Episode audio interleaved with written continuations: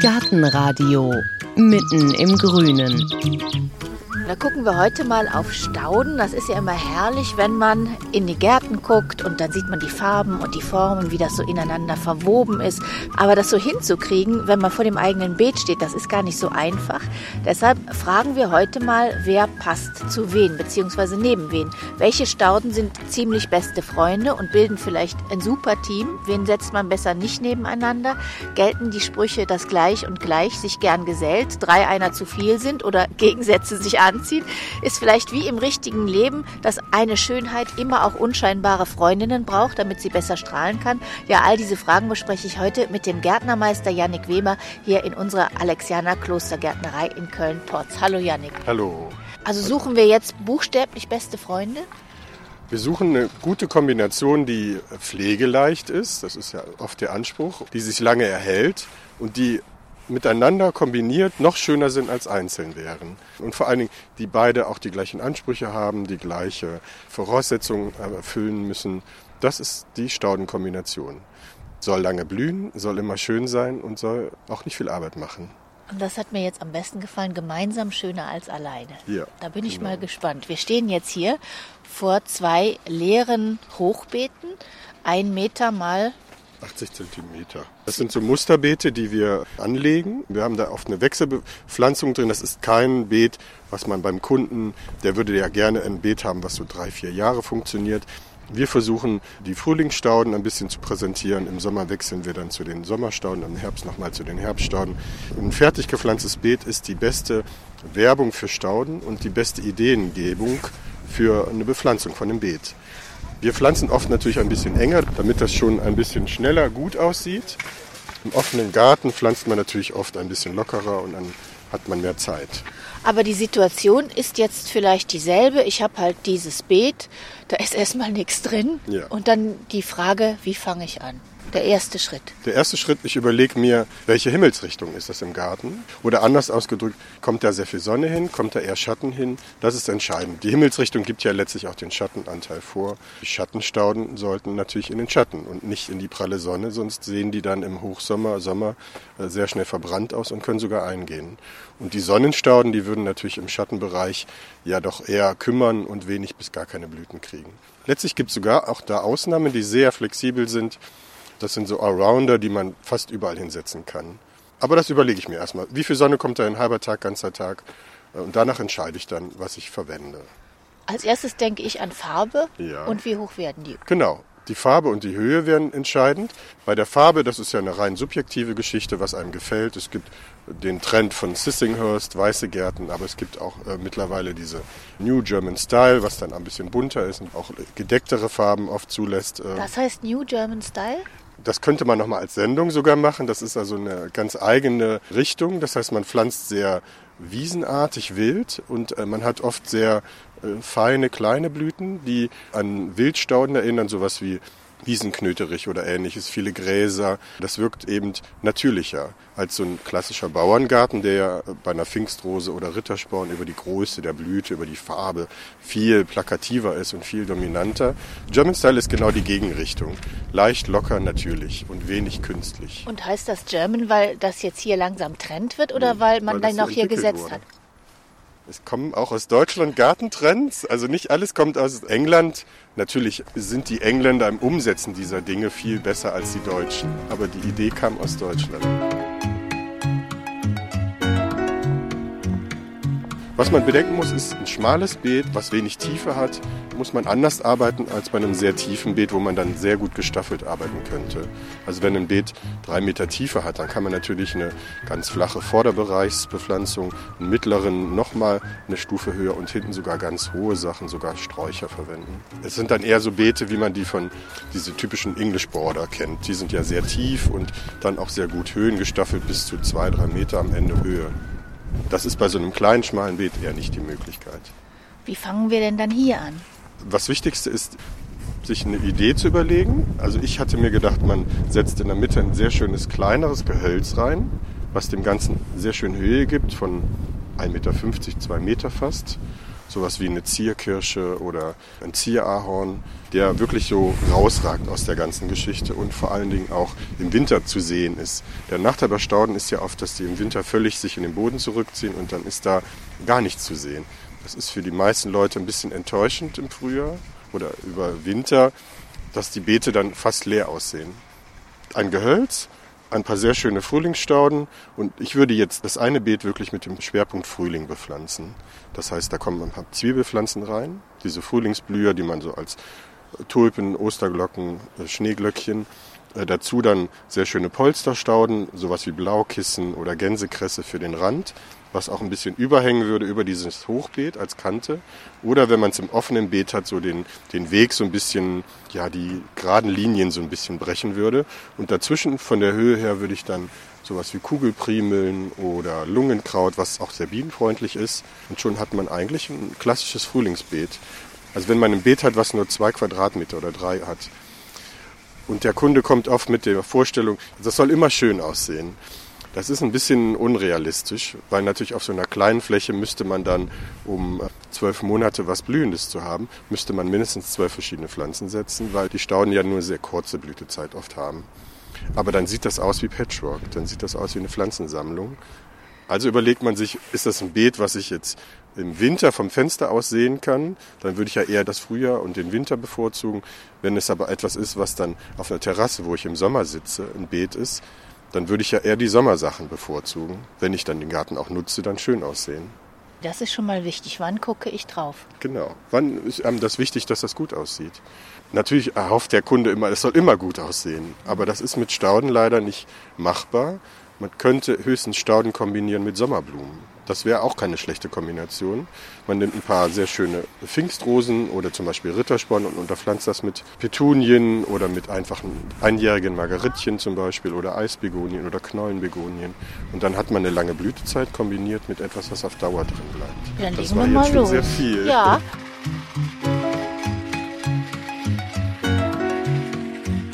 Da haben wir schon ein Blaukissen. Diese Polsterstauden haben sogar den Vorteil, dass sie im Winter behalten die die Blätter. Wenn man da ganz dicht die Zwiebelpflanzen dran setzt, würden die sogar durch diese Polster durchkommen. Also sprich, die Osterglocken ragen dann aus diesen Polstern heraus oder die Minitulpen. Die sind gut kombinierbar. Das sind zum Beispiel Freunde, könnte man sagen. Diese Polstersachen und äh, Frühlingsblüher sind perfekte Kombinationspartner. Okay, dann nehmen wir mal eine Palette mit. Ja, also was wir als Hauptelement haben, ist eine kleinbleibende Zierkirsche, die sehr, sehr schön rosa jetzt um die Jahreszeit blüht. Die wird auch nicht groß. Die wird, wenn man sie gut schneidet, wird die so zwischen 1,60 Meter und 1,80 Meter groß. Und das wäre das Hauptelement, was wirklich Höhe bringt in so ein Beet. Und drumherum gruppiert man dann mittelhohe Sachen, die dann das Ganze ein bisschen umspielen. Was entscheidend ist, man muss Gruppen setzen von den Sachen. Gleich und gleich ist eine gute Kombination, aber eben eine Familie sollte man nicht auseinanderreißen. Die sollten immer zusammenstehen bleiben. Das heißt, man setzt so eine Gruppe Primeln zusammen, eine Gruppe Osterglocken zusammen, eine Gruppe Blaukissen zusammen, damit nicht nur ein Sammelsurium entsteht. Also gleich und gleich gesellt sich gern, stimmt. Ja. Aber drei sind einer zu viel, stimmt nicht. Nein, nein, keine Paargeschichte, sondern man pflanzt wirklich am besten Stauden immer in Dreiergruppen.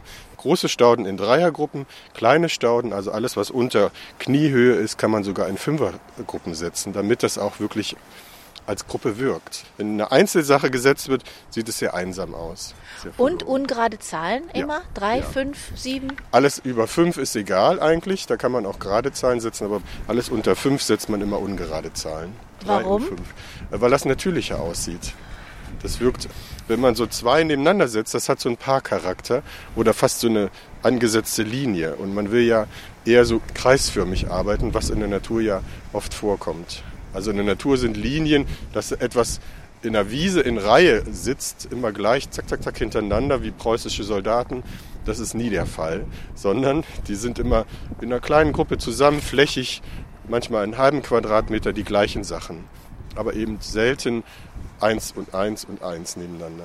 Wenn wir jetzt die Zierkirsche, die große, in die Mitte setzen, das könnte ja auch so eine Art Leitstaude sein. Dann Genau. stimmt aber doch auch der Spruch, dass eine Schönheit immer auch ein bisschen unscheinbarere Freundinnen braucht. Genau, genau. Man sucht sich immer Freunde, die hässlicher aussehen als man selber, damit man besser aussieht.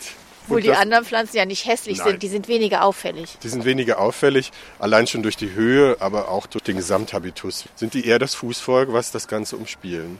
Aber bei der Zierkirsche ist es hauptsächlich wirklich die Höhe, die dadurch wirkt. Und ein schönes Beet hat wirklich auch eine Höhenstaffelung. Eine Ausnahme ist ein typisches Steingartenbeet. Alles, was so aus den Alpinen kommt, die sind alle mal sehr flach und niedrig. Und das sind so Teppiche, die man nebeneinander legen würde. Aber ein gut gemachtes Beet in einem Garten besteht immer aus hohen, mittleren und niedrigen Sachen. Wenn ich das jetzt bei mir einpflanzen würde, dann kriegt die Zierkirsche natürlich A irgendwann Blätter und macht ja. Schatten und B wird sie im nächsten Jahr noch größer. Ja. Die pflanze ich ja dann nicht mehr aus. Nee, die nimmt man da nicht raus. Man nimmt etwas, was man entweder durch den Rückschnitt sehr kompakt halten kann.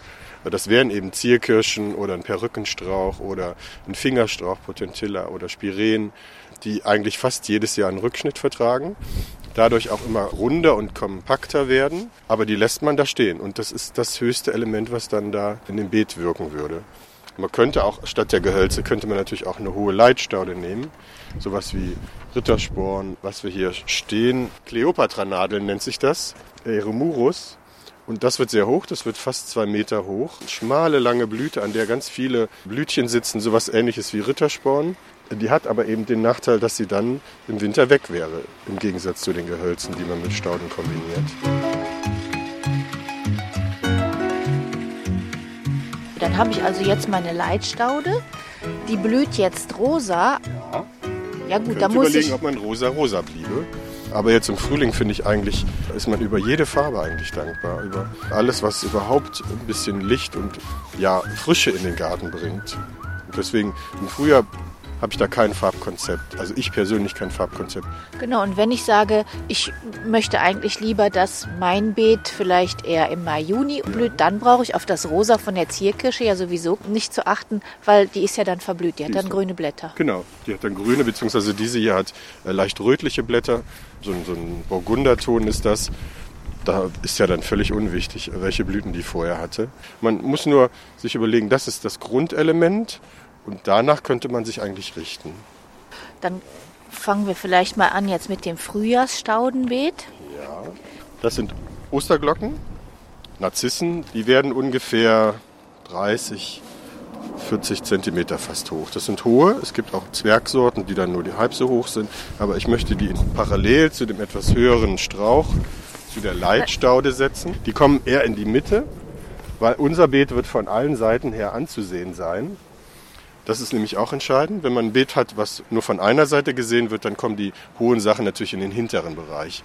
Wenn das vielleicht ein Beet mitten im Rasen wäre, dann kommt natürlich das Hohe in die Mitte, weil man das wirklich ja von allen Seiten sehen möchte. Deswegen, unser Beet sieht man von rechts, links, vorne, hinten, in der Mitte die hohen Sachen.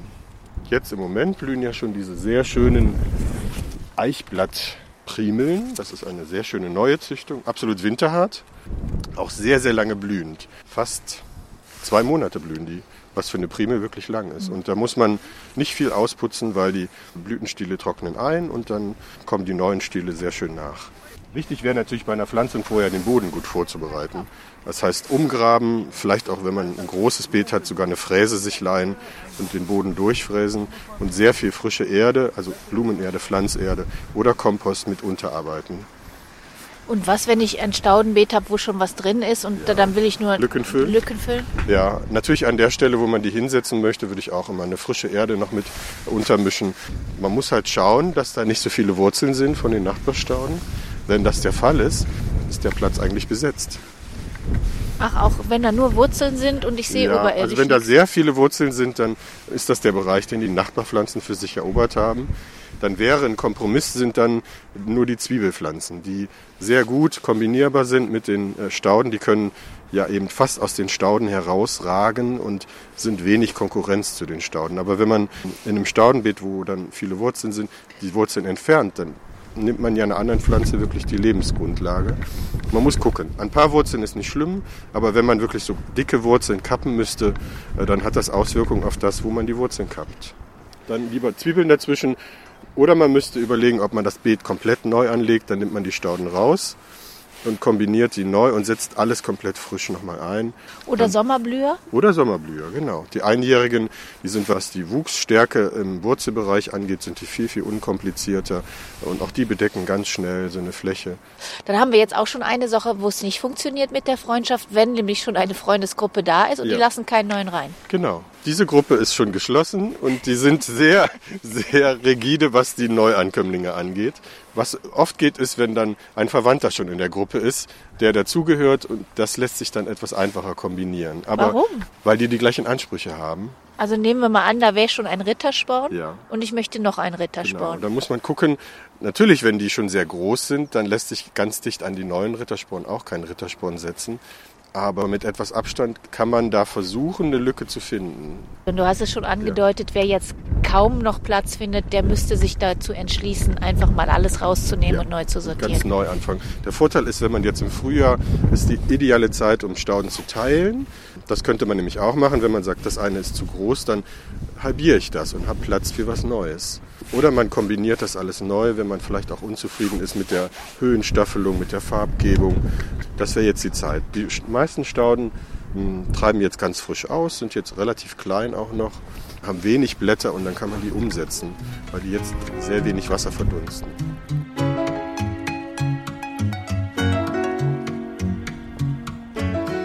Was auch immer schön ist, man hat eine Gruppe und wenn man die Gruppe nochmal wiederholt, auf einer anderen Stelle, das heißt, man überlegt sich vielleicht in einem Staudenbeet, man hat so ein Grundkonzept, was man für zwei Meter plant. Und wenn man dann ein sechs Meter Beet hat, dann wiederholt man das noch dreimal. Das wirkt nicht langweilig, weil diese zwei Meter sind dann wirklich interessant und die wiederholt man einfach. Ja, um wirklich die Linie durch das Beet zu führen. Was man machen könnte, wenn man ein bisschen flexibler ist, man könnte vielleicht das ein oder andere Element, aber den Rest, das Grundkonzept behalten und tauscht nur zum Beispiel, in der ersten Gruppe ist blauer Rittersporn, in der zweiten Gruppe nimmt man zum Beispiel weißen Rittersporn, aber eben Rittersporn. Und in der dritten nimmt man zum Beispiel rosa Rittersporn, aber eben trotzdem Rittersporn. Als Leitstaude zum Beispiel. Was wirklich nicht schön aussieht, ist, dass man alles versucht, jede Idee, die man hat, umzusetzen, sondern man muss sich ein bisschen zurückhalten und beschränken in, ja, in der Vielfalt auch. Auf einer Fläche von einem Quadratmeter würde ich auch höchstens zwei oder drei verschiedene äh, Pflanzenarten verwenden, damit es nicht zu unruhig aussieht. Hier, das bricht jetzt die Regel, aber es wird trotzdem schön aussehen. Vorne haben wir eine Dreiergruppe Primeln und eine hat sich total verirrt und ist da hinten hingewandert.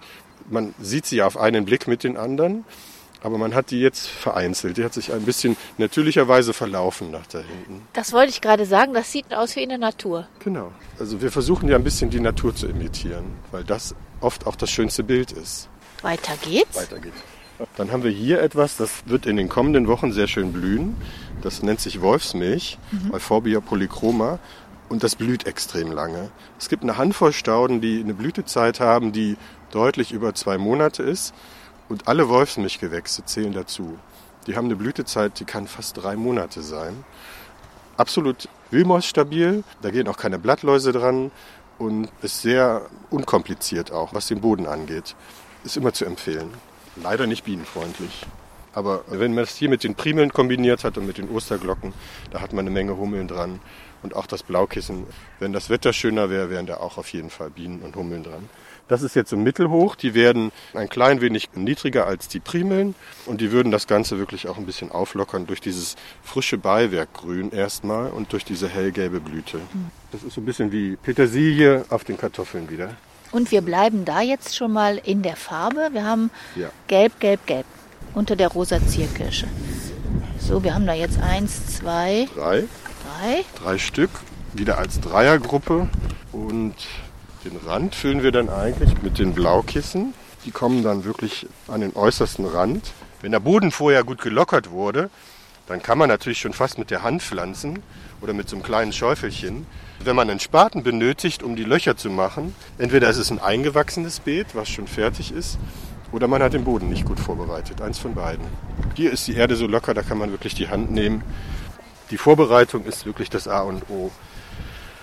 Was man machen sollte, ist zu Hause, wenn man die Stauden gekauft hat, erstmal ausstellen, die Stauden, auf die Stellen, wo man die haben möchte und schauen, wie die Grundoptik aussieht.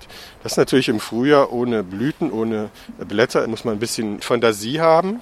Hast du denn einen Tipp, also dass man sich einfach vielleicht mal einen Stab mit einer Mütze, mit einer roten, ja. wenn man rot hat, reintut oder so, damit man sich das genau. mal vorstellen kann? Also ich glaube, für die hohen Sachen wären Bambusstäbe keine schlechte Idee, um auch ein bisschen die Staffelung zu sehen und vielleicht für die Polsterstauden, die an den Rand kommen, könnte man noch überlegen, ob man sich einen Gartenschlauch hinlegt und damit so äh, Kreise formt oder was einige Kollegen machen, ist mit Sand die einzelnen Partien umstreuen, die man haben möchte, dass man so eine Art Linie immer um den Bereich macht, wo dann die flachen Stauden sind und nochmal kreisförmig dann eingrenzt, wo dann die hohen Stauden sind und da vielleicht ein, zwei kurze Bambusstäbchen reinsteckt, dann hat man eine Vorstellung, ja. Ich muss ja ehrlich sagen, ich mache das für Dilettanten. Ich gehe im Frühjahr, im Mai, im Juni, immer in den ganzen Monaten einfach mal in die Gärtnerei, mhm. gucke, was mir mhm. gefällt, pflanze das, dann habe ich immer was, was blüht. Ist da was gegen einzuwenden? Nein. Nee, das ist eigentlich keine schlechte Idee, gerade für jemanden, der ja, der noch nicht die Tiefe des Wissens hat. Was zu der Zeit blüht, blüht auch dann nächstes Jahr im Garten zu der Zeit.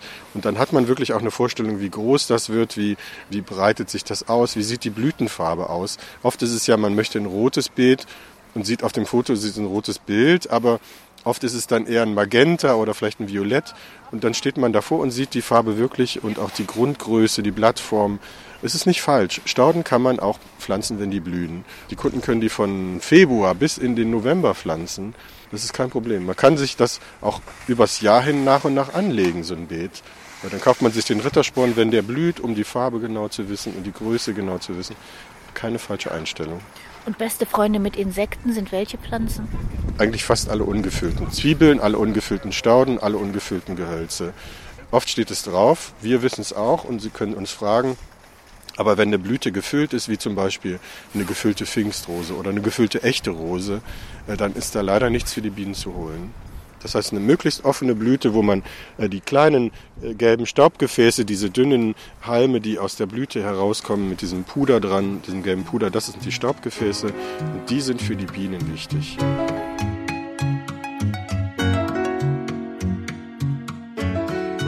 Okay, weiter geht's mit unserem Frühjahrsbeet. Ja. Wir haben noch nicht alle Blaukissen verteilt. Von diesen Polsterstauden setzt man ungefähr, wenn man eine Fläche, also einen Quadratmeter davon bepflanzt haben möchte, setzt man circa sechs bis acht Stück. Dann ist die Fläche in zwei Jahren ist sie ziemlich flächig dicht. Dann hat man einen ganzen Teppich, einen Quadratmeter nur Blaukissen wenn man das möchte. Mhm. Bei den Polsterstauden ist es schon entscheidend, wie viel man pro Quadratmeter nimmt. Man könnte natürlich weniger nehmen, dann dauert es länger. Man könnte mehr nehmen, dann machen die sich natürlich schneller auch den Platz streitig. Deswegen, man sagt so zwischen sechs und acht, je nachdem, welche Größe das ist. Und von einer hohen Staude, wie zum Beispiel von einem Rittersporn, da setzt man ja eher drei auf den Quadratmeter weil die natürlich anders füllig werden. Also die bekommen von unten viel, viel mehr neue Triebe. Die sollen ja auch eher als Einzelsäulen wirken. Das sind die besonderen hohen Sachen im mhm. Beet.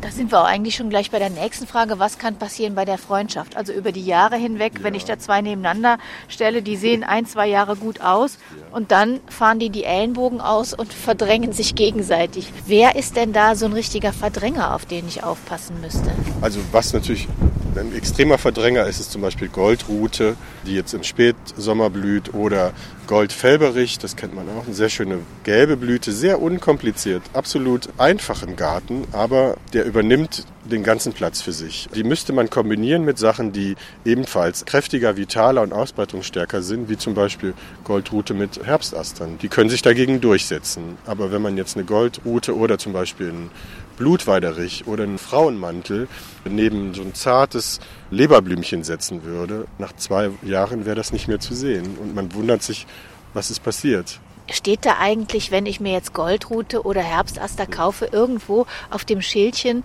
dann drauf, Achtung Verdränger oder Achtung starkwüchsig oder ist das Erfahrung? Das ist natürlich ein Stück weit Erfahrung. Man muss dazu sagen, bei den Stauden, wir wollen natürlich die positiven Seiten der Stauden hervorheben. Wenn es gut gemacht ist, das Schild, und das sind bei uns die meisten Staudenschilder, steht drauf, dass die ausläuferbildend sind. Oder wuchsstark sind. Das ist natürlich ein sehr schönes Synonym dafür, dass die auch mal die Nachbarn bedrängen können, ja. Kann ja auch sein, dass das jemand möchte. Eine Staude, die dann meinen halben Garten voll wächst. Genau. Das Schöne ist ja, davon muss man nicht so viele nehmen. Von so einem Frauenmantel nimmt man da fünf vielleicht pro Quadratmeter und dann ist die Fläche in anderthalb Jahren ist die dicht, da kommt auch kein Unkraut mehr durch und die kann man dann für sich alleine in Frieden lassen und entwickelt sich schön weiter. Aber man sollte eben diese feinen und zierlichen, äh, diese anspruchsvollen kleinen Sachen, die soll man natürlich nicht mit diesen Rabiaten kombinieren. Die setzt man ja auch in der Schule nicht nebeneinander. Also man merkt wirklich, Staudenkombination, da muss man ganz schön viel nachdenken. Ja, man muss etwas nachdenken oder man muss so mutig sein und sagen, diese Kombi funktioniert nicht. Ich ändere das jetzt. Ich nehme das jetzt dieses Frühjahr raus. Letztes Jahr hat es nicht gut ausgesehen. Ich probiere das mal an einer anderen Stelle oder vielleicht eine andere Kombination. Ist dann aber nichts für Leute, die einen ganz pflegeleichten Garten ja. wollen. Ja. Die sollten sich auf alle Fälle beraten lassen, Die was pflegeleicht beraten ist. lassen. Oder wenn, also wenn das Stichwort pflegeleicht fällt, dann sind eigentlich die Rabiaten und die Vitalen, die wenig Achtung bedürfen und trotzdem schön aussehen, sind natürlich die beste Möglichkeit dafür. Das wird ein sehr klarer, einfacher Garten, der trotzdem sehr schön aussehen kann, aber es ist natürlich dann kein Spezialistengarten, wie man den sonst vielleicht haben würde. Aber das sollte man sich vielleicht von Anfang an klar sein. Die letzten Blaukissen Die kommen. letzten Blaukissen? Ja. Es sind sogar noch ein paar Lücken.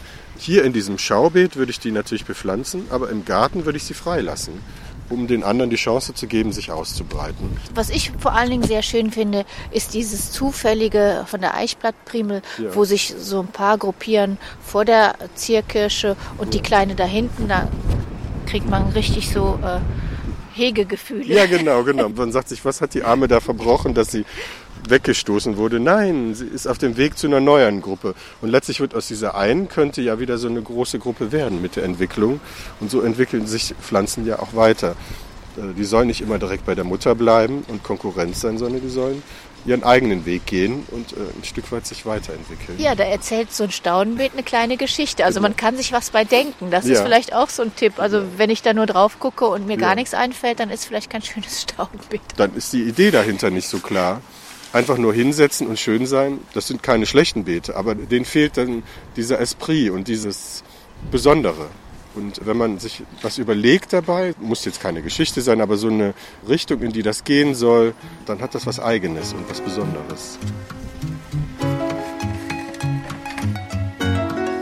Wir sind fast fertig. Ja, ich würde jetzt noch da hinten ein bisschen die Lücken mit was füllen. Was immer noch schön ist, sind zum Beispiel Gräser. Gräser ist natürlich im, im Staudenbeet eine neuere Idee. In den letzten Jahren ist das immer mehr intensiver geworden. Aber Gräser machen das Ganze sehr leicht und dadurch, dass sie keine farbigen Blüten haben oder meist keine farbigen Blüten haben, gleichen die aus in der Bepflanzung. Und die kann man fast überall verwenden. Es gibt niedrige, es gibt hohe. Haben wir ja tolle Sendungen drüber gemacht. Man sollte halt wissen, gleiches Prinzip. Kleine Gräser immer in mindestens einer Dreier- oder Fünfergruppe, große Gräser dann eben drei oder sogar einzeln. Und wir haben jetzt sehr schöne immergrüne kleine Gräser da. Das ist ein immergrünes Karex. Und das ist im Winter auch so geblieben. Das ist halt der Vorteil im Staudenbeet bei den paar Immergrünen, die es gibt, dass die auch im Winter schön zu sehen sind. Das ist nicht so frustrierend, dass da gar nichts zu sehen ist. Deswegen, die nehmen wir jetzt und setzen da auch wieder eine Dreiergruppe hin. Das Begleitgrün. Aber man sieht schon den Effekt, dass jetzt die Zierkirsche, Die wirkt nicht mehr so verloren. ja genau, dass die da so eingebettet ist. Es sieht auch wieder sehr aus, als ob die irgendwo auf einer Waldlichtung steht, so Ja, ein bisschen. Ne? Genau, genau. Das ist die Idee dahinter gewesen. Das ist ein einzelner Baum oder einzelner Strauch, der so am Waldrand steht und der wird von den ersten früh blühenden Pflanzen umspielt und ragt aus dem schönen Beet heraus. Staudenpflanzen, ja, ist doch Geschichten erzählen. Und es hat so was Verwehtes. Also Sehr so stelle ich mir jetzt den New German Style Das, vor. genau, genau, das ist Gräser. Gräser haben äh, im New German Style haben die eine sehr hohe Bedeutung, weil die auch die Leichtigkeit erstmal dann geben. Das Dann wird ja demnächst mal irgendwann Thema sein Genau. wahrscheinlich. Den klammern wir mal aus. Aber was auch immer wieder zu Missverständnissen führt, sind falsche Freunde. Zum Beispiel Lavendel und Rosen, was ja, jeder so zusammen pflanzt, sind gar nicht so Die, gute gar, Freunde. die haben nicht die gleichen Ansprüche. Lavendel mag es ja eher mager und gut durchlässigen Boden. Und Rosen kommen sehr gut mit etwas lehmigerem Boden klar. Ui, fliegt uns alles durcheinander. Die Kombi ist sehr schön, das muss man sagen. Also gerade dieses bläulich, was ja bei den Rosenfarben gar nicht gibt. Wir können auch reingehen. Ja, wir werden mal unsere letzten Fragen im Kalthaus klären, wo es wärmer ist als draußen und weniger Wind. So, ja, also wir waren stehen geblieben bei falschen Freunden, Lavendel und Rosen. Eine typische Kombination, die man ganz oft sieht, die aber eben gar nicht gut funktioniert. Rosen brauchen regelmäßiger Dünger, relativ viel Dünger, gerade im Vergleich zu dem Lavendel, der ja eigentlich mageren, armen Boden mag und sehr sandigen Boden mag. Das heißt, eines von beiden pflegt man falsch, wenn man beide gleich pflegt. Deswegen ist das keine gute Kombination. Oder was man oft sieht, sind zum Beispiel Rittersporn und Margeriten. Das sieht wunderschön aus. Und auch Mond zum Beispiel dazu. Das ist ein toller Farbdreiklang. Blau, weiß, rot. Aber was man wissen sollte, ist, dass der Rittersporn auch sehr viel Nahrung braucht und sehr humosen Boden. Die meisten Margeriten aber doch eher etwas magerer stehen sollen, damit die nicht nur Laub bilden, sondern eben auch äh, Blüten bilden. Und Mohn, sehr schön in der Blüte, aber hat nur eine kurze Blütezeit und zieht sich dann zurück und man hat ein Loch an der Stelle, wo man den haben wollte. Deswegen, es gibt ein paar Kombinationen, die gehen leider nicht. Oder was Leute zum Beispiel pflanzen, sind Funkien in der Nähe von Rosen. Das würde nicht funktionieren. Das eine Sonne, das andere Schatten. Es gibt leider Dinge, die sollte man nicht machen. Nicht, wenn es einem den Pflanzen gut gehen soll. Du hast jetzt schon ganz viele Tipps genannt, wie man sich vielleicht auch vorstellen kann, wie das Beet aussieht im Beet selber. Was hältst du von vielleicht mal malen? Ja, natürlich. Was hilft zum Verdeutlichen ist Malen, also dass man wirklich erstmal grundsätzlich das Bild aufmalt und so eine grobe Zeichnung macht. Das reichen ja für ein paar Gräser reichen ja aufrechte Striche oder für einen Rittersporn. Für eine Funkie reichen ein paar Blätter, die man malt. Dann malt man dann einen Baum in den Hintergrund, den man hat. Das ist schon zum Verdeutlichen. Das Ganze koloriert man dann vielleicht in der Blütenfarbe, um so eine Idee davon zu haben, ob jetzt dieses Blau mit dem Gelb schön aussieht. Aber das ist einfacher. Und es gibt natürlich auch mittlerweile tolle äh, Internetseiten und Nachschlagewerke, wo es wirklich fertige äh, Bepflanzungspläne gibt, die gar nicht so übel sind. Ja. Hast du da einen Tipp? Also ich benutze gerne den Katalog von der Griffin Zeppelin. Da sind Pflanzpläne drin, die auch gut durchdacht sind, die ich sogar schon auch ausprobiert hatte, mit leichten Abwandlungen. Und das kann man gut umsetzen. Das sind sehr schöne Zeichnungen mit genauen Lageplänen, auch den Stückzahlen. Äh, das kann man empfehlen. Aber es gibt natürlich auch andere namhafte Gärtnereien, sowas wie Ahrens und Maubach zum Beispiel, äh, die tolle Stauden haben und eine tolle Auswahl und auch eine gute Beratung haben. Und natürlich die Klostergärtnerei. Dann würde ich sagen, los geht's mit den Staudenpflanzen. Dankeschön an Yannick Weber, Gärtnermeister hier in der Alexianer Klostergärtnerei hier in Köln-Porz. Und wie immer können Sie diesen Podcast nicht nur hören, sondern auch auf unserer Internetseite auf gartenradio.fm. Da können Sie auch noch nachlesen, sich Bilder angucken und viele, viele Tipps können Sie auch nachlesen in unserem Gartenradio-Buch Problemlöser Garten. Vielen Dank, Yannick. Bitte schön, gerne. Und vielen Dank fürs Zuhören und ich freue mich auf das nächste Mal, sagt Heike Sikoni.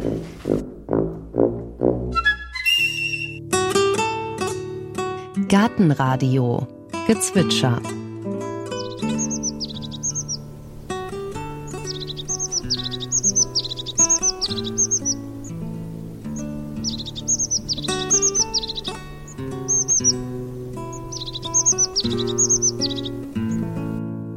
Das war die Haubenmeise. Gartenradio Ausblick. In der nächsten Folge hören Sie, da erzählen wir die Geschichte einer Gesellschaft mit einem sperrigen Namen, nämlich die Gesellschaft zur Förderung der Gartenkultur.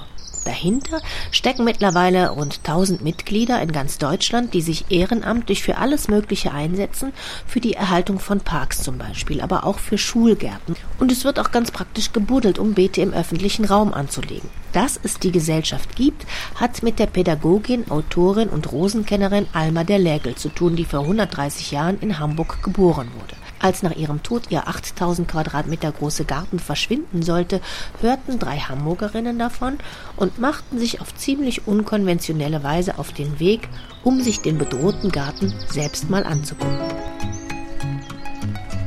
Wo ist denn eigentlich der Zaun, wo damals die drei Frauen drüber geklettert sind? Den gibt es mit Sicherheit nicht mehr, weil das weiter vorne gewesen ist. Das ist ja dieses lange Grundstück gewesen, so. Und was übrig geblieben ist, ist hier eben dieser letzte Teil. Aber damit hat eigentlich alles auch für Ihre Gartengesellschaft angefangen. Genauso. Diese Lesung, die es gab über das Buch Ein Garten von Alma Delege, wo sie eben diesen elterlichen Garten beschreibt. Und als dann die drei hörten, diesen Garten gibt es noch, aber er wird eben wohl abgerissen werden müssen, weil auch die Denkmalpflegebehörde dem ganzen Ensemble keinen Wert beimisst. Ja, haben sie gesagt, das müssen wir uns doch mal ansehen und haben das dann, es war dann Juni, also die Rosenblüten, die historischen Rosen und das war wohl wirklich wie ein Märchen.